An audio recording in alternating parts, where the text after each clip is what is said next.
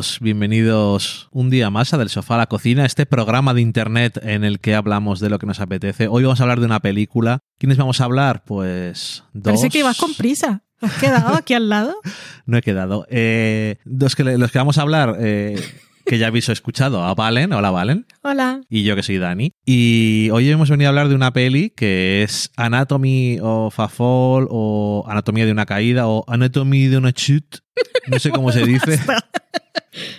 Anatomía de una caída, que es una película que justamente hoy que estábamos escuchando le han nominado a Mejor Película en los Oscar y me decía Valen que no ha sido nominada a Mejor Película extranjera muy probablemente porque Francia no la presentó. No, no. presentó otra película diferente. Em, la, la, academia no decide, ay, pues voy a elegir esta película que de tal país que es en el festival. Cada país no, claro, que hace su preselección y entonces ellos eligen. Esto soy consciente porque todos los años que ha pasado con España que la academia elige tal película para presentarse a los Oscar y luego nunca la cogen.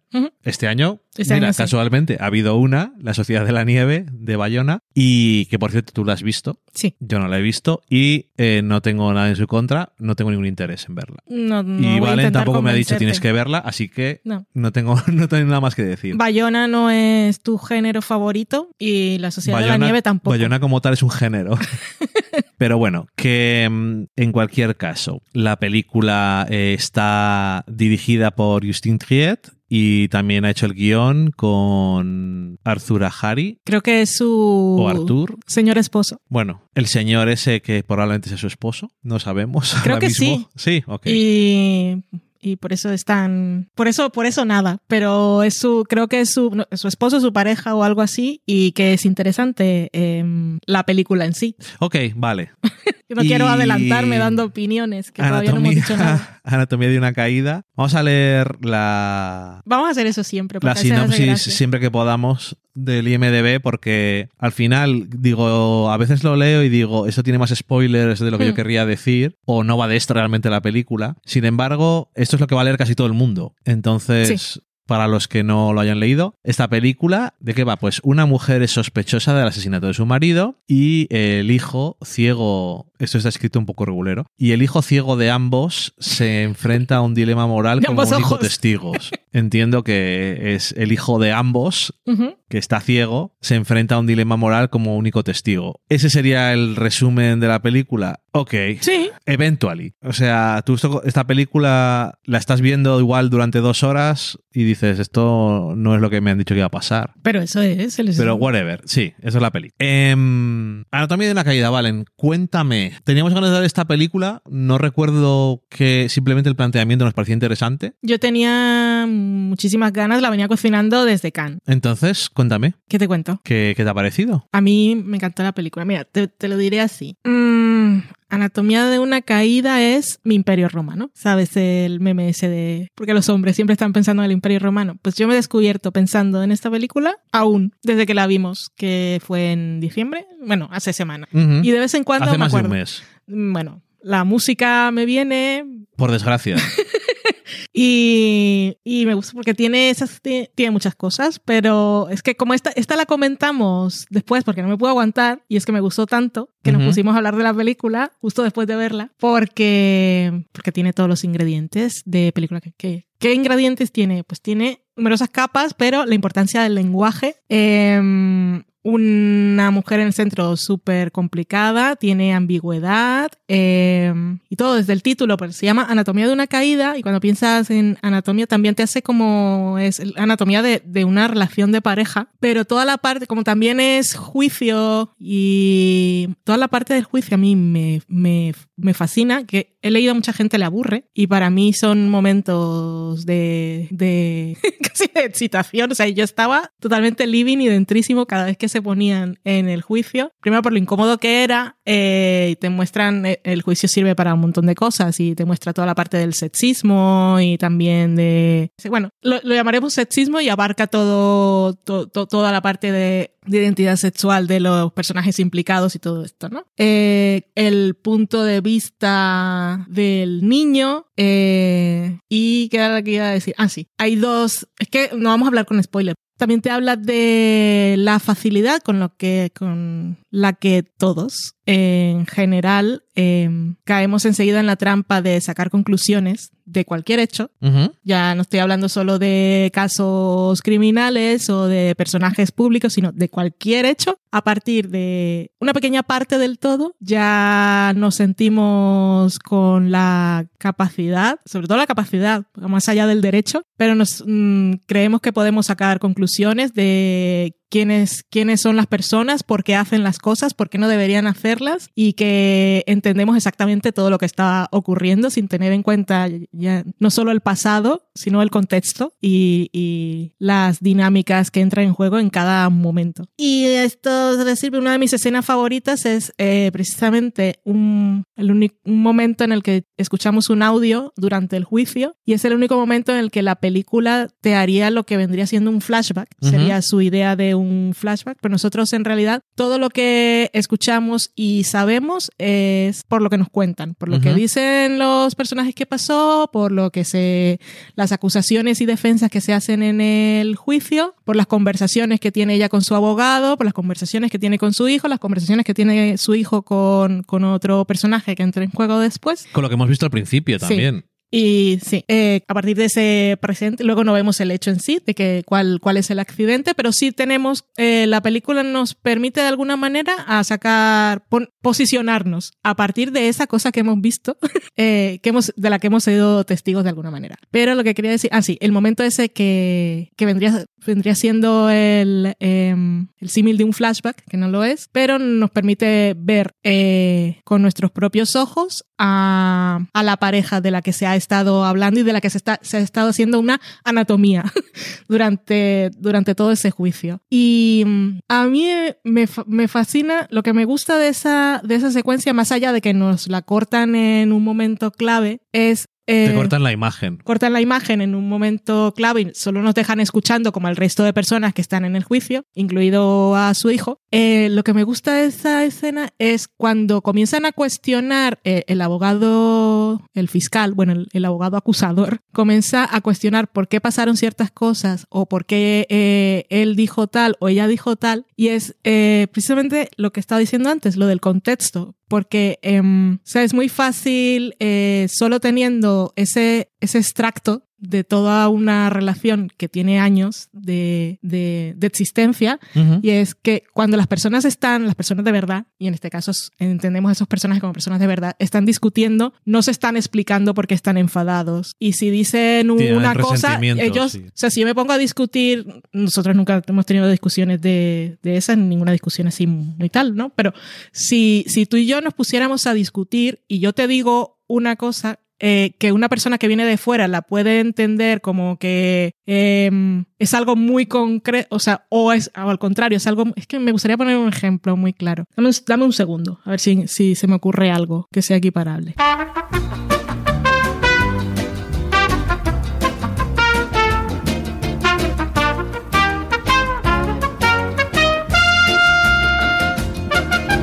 No, no se me va a ocurrir.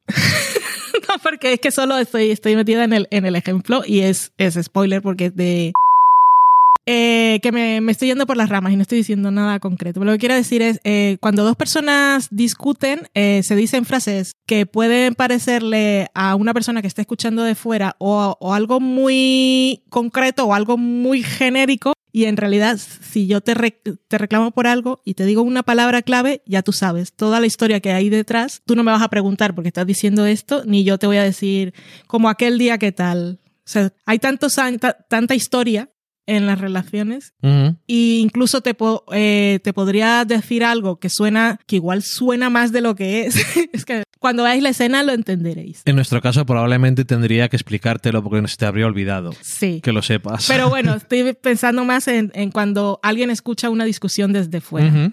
Sí, sí, que sí. te puedes hacer ideas. No estás en la mente hay- de los dos personajes, No, no, has, no, has no has vivido toda la vida que han vivido y tienen una forma de comunicarse eh, directa que no tienen, que es totalmente diferente tú y yo. Sí, que no hace falta pon- ponerle contexto a cada cosa que dices porque ya sabes de qué estás hablando. Es que he dicho tantas cosas, pero Tú y básicamente yo eso a que veces eh, intercambiamos comentarios de una forma que si alguien nos oyera pensaría una cosa totalmente diferente. Sí. Y los dos sabemos qué es lo que se quiere decir Y cuál es el contexto y el tono, aunque sea una cosa diferente. Sí. Y ya está. Hmm, Sí, pero bueno, eso. Mi escena favorita, creo, esa. Y por todo, porque, o sea, es súper rica en lecturas, en todo lo que ocurre y todo lo que viene después. Y la escena del, una escena del coche con el hijo, que eso para mí es, es gloria. O sea, para mí es que casi que me hizo toda la película. A por mí, la, eh, eso- la elección de esto, es que el juicio es eh, cómo se cuentan las cosas, qué es lo que se dice, cómo se dice y quién lo dice, es que es, o sea, es una película tan de lenguaje y a mí esas cosas me chiflan. Que por eso Eh, casi me gusta la primera True Detective. Casi, casi.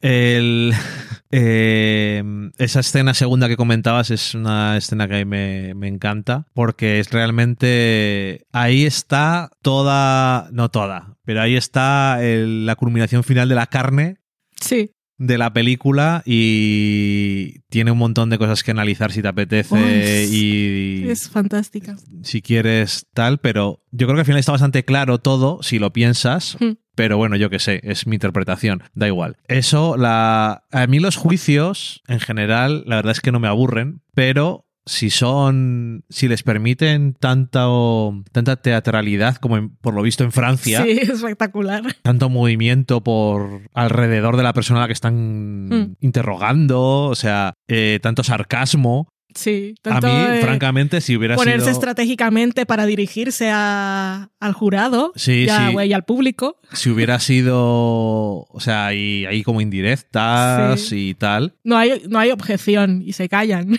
No, es como el juez dice a veces, "A ver, se te está yendo de las manos, ¿a dónde vas con estas mierdas? Pero a mí, francamente, esto me podía haber sido en otro tipo de juicio, otro tipo de contexto, podía haber sido aburrido. Sí. Pero entre el montaje y que el, el tipo de escenario que es, decías tú lo del lenguaje, el hecho de que están en Francia, ella es alemana y elige a veces hablar en inglés porque es no se puede expresar tan bien en francés, aunque entiende cuando lo hablan en francés. Sí. Y Cuando las cosas son más personales, es que, y, y- y notas cómo cambia enseguida eh, la velocidad y el ritmo y la facilidad con supuesto. que dice las cosas. Ujú. Cuando esté en su idioma original dice... Y, Y- en francés le cuesta más. Puede equivocarse también, puede... Porque ahí usamos a veces las palabras con mucha libertad, los sinónimos, y cada, cada palabra en realidad tiene su matiz. sí, y sobre todo si estás hablando en un idioma que no es el tuyo y si estás en un juicio que te están juzgando a ti. Cualquier cosa que digas se puede ser malinterpretada. Y lo último que quieres es que te malinterpreten. Lo que te faltaba. Sí. A mí la película eh, me gustó mucho. Eh, es muy interesante porque la, eh, la protagonista es un personaje que no pide disculpas sobre cómo es y actúa como que no tiene nada que esconder y por lo tanto eh, da mucha da mucho material a Sí. la gente que la quiere atacar. Tampoco intenta nunca hacerse la víctima. No, ni hacerse la víctima, ni esconder ciertas cosas, Mm. o, o sí o no. Bueno, a veces eso también puede quedar interpretación, pero queda muy natural que ella, si algo no había contado, era porque no le había parecido importante. Mm. Entonces, eso es todo estupendo para cuando estás intentando Sí. condenar a alguien en un juicio, ¿no? Pero es que es eso, es muy curioso porque esta película empieza, al principio de la película, con la música. eh, este, la pobre persona que compuso esa música que no es original de la película, No. eh, ahora tiene su canción asociada a querer matar a alguien, porque eso no quiere decir que tenga nada que ver en la película, sino que tú cuando estás viendo la película, o por lo menos yo, y sé que tú también, quieres matar a la persona que está poniendo la música. Yo me acuerdo, mira que yo no suelo hablar cuando las películas... ¿Te gustan Hay- hay- o, hay- te interesan? Sí, yo de entrada sé, esta película me interesa mucho, no voy a hablar, pero en ese momento te dije, no, no sé, pero si lo mata me parecerá perfectamente. Y la película no llevaba ni cinco minutos y a mí ya me parecía justificado. Es correcto. Em, es eso que, por desgracia, yo a veces me despierto y oigo ¿Sabes? O sea, tengo la música esa que no se me quita de la cabeza y realmente podría ser el gatillo para. Super triggering. Para convertir a un, eh, un soldado en. total. En uno que le has lavado el cerebro y que mate a alguien. O sea, realmente es bastante horrible. Pero es muy efectivo. Hmm. A la hora de presentarte la situación, yo creo que la... Y es una parte que además hay otras que no las hemos visto, no las hemos presenciado, hmm. pero esta parte del principio la vemos eh, como objetivamente nosotros lo que está pasando. Y luego lo ves porque hay otras Escuchamos. Escuchas y ves, digo, porque también ves la conversación de ella con la estudiante hmm. y todo eso es luego eh, despiezado en, en, el juicio. Que tiene mucho de true crime también, la parte de la reconstrucción. Sí. Cuando van, cuando reconstruyen y que, se escuchaba, que no, que pudo ser, que hiciste, qué pasó. Pero que, a lo que me refiero es que como eh, esta parte del principio la estamos observando, sabemos que lo que estamos viendo es la verdad, porque no, nadie nos lo está contando. Y luego cuando se cuestiona en el juicio, te da una idea de cómo cosas que no has presenciado se, las pueden estar también sacando de contexto o cómo las pueden estar aprovechando. Cuando está el abogado, me gusta abogado acusador, no sé si se dice así, pero cuando está el abogado acusador interrogando a la periodista que vemos en esa primera escena. No es una periodista, es una bueno, un estudiante, que está entre, perdón, está eh, haciéndole una entrevista o intentándolo al menos, eh, comienza a, querer reconducir, a, que diga cosas que no están saliendo de su boca y a crear su propia narrativa de, de qué era, qué fue lo que ella entendió que estaba ocurriendo y por qué estaba, por qué la habían invitado a hacer la entrevista y todas esas cosas. Y a mí me, eh, hay un momento en que le dice, pero cuando, este, cuando que él intenta algo así como decir, la música, que, que él pusiera esa música, ella lo, se lo tomó como un ataque o como que esa fuera una razón para matarlo, como decía yo, que la respuesta, él intenta darle un montón de cosas para decir de que cuál podía ser la reacción de, de, de la protagonista después de eso y él simplemente dice, si vos vida no oye, o sea, normal, estás escuchando, yo también, o sea, estás escuchando esa música a todo volumen cuando dos personas intentan hablar, pues está molesto, pero de ahí a no sé más. eso que como esa parte la hemos visto y el abogado acusador em, la está buscando nuevas dimensiones, pues aparte es que no hemos visto, que no hemos sido testigos objetivos, pues te preguntas también, esta parte también, tanto el acusador como el defensor, hmm. ¿lo están moviendo según lo que les conviene? Correcto, como se hace siempre, ¿no? Sí. Y eso que me gusta que, porque podrían haber elegido que no veamos nada de lo que se habla en, la, en el juicio. Y sin embargo somos testigos de una, una cierta parte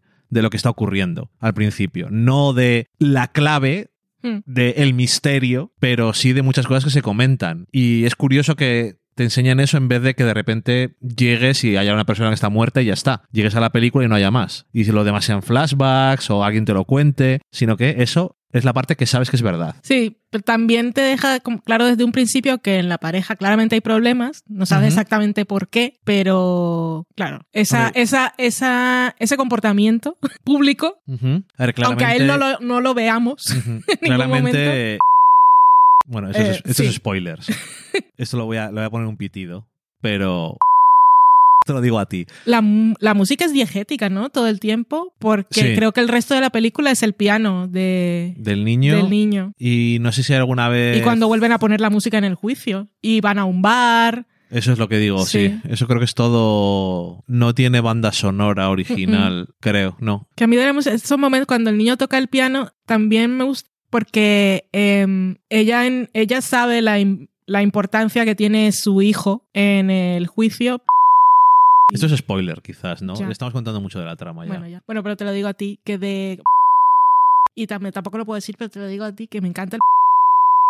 Hemos comentado muchas cosas fuera de micrófono sobre la peli, pero es que iba a decir, vamos a hablar con spoilers, pero realmente eh, creo que se nos iría. Oh, sí se nos haría muy largo y no que no, o sea, que sabemos que hay veces que os gusta, sobre todo si habéis visto la peli, pues te puede gustar. Pero yo creo que es que se nos va a ir y para nosotros mismos no es bueno, porque luego, luego tenemos que montar el episodio.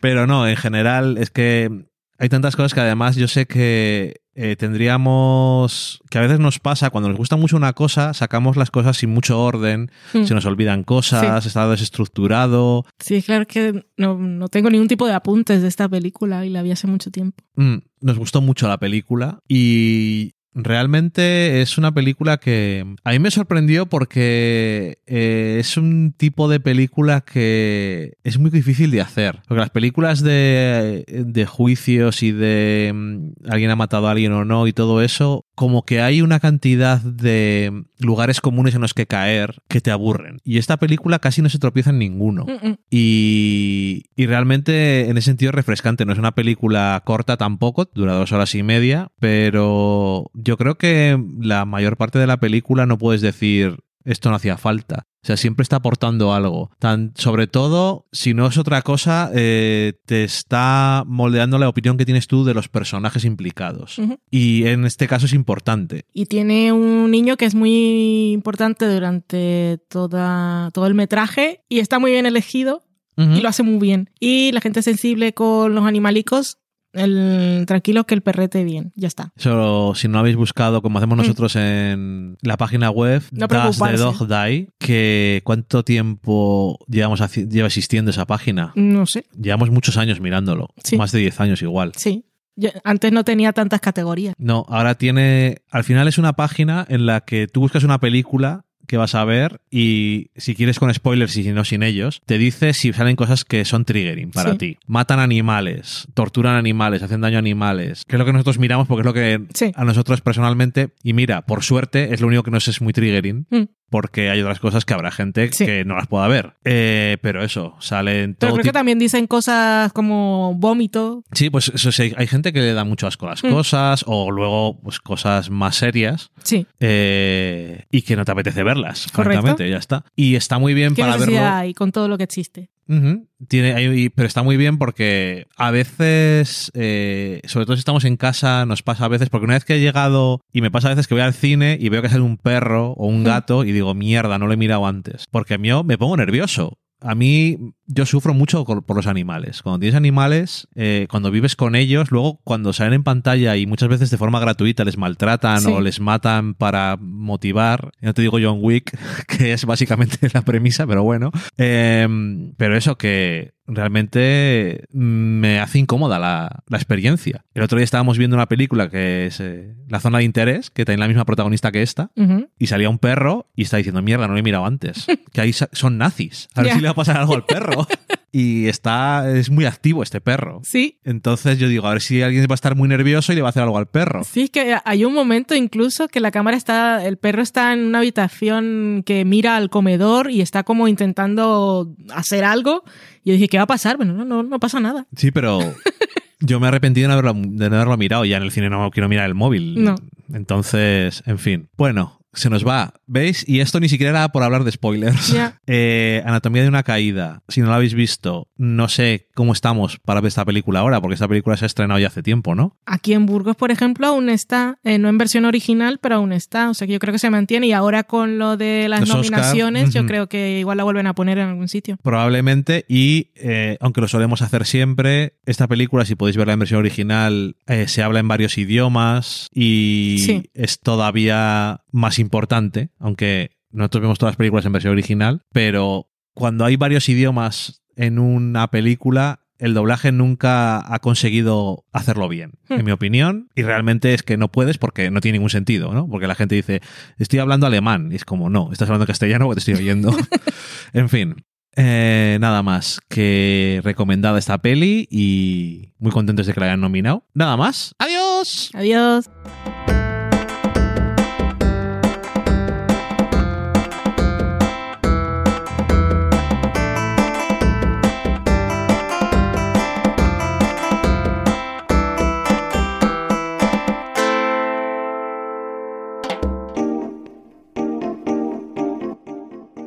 Acabáis de saborear un programa del podcast Del sofá a la cocina.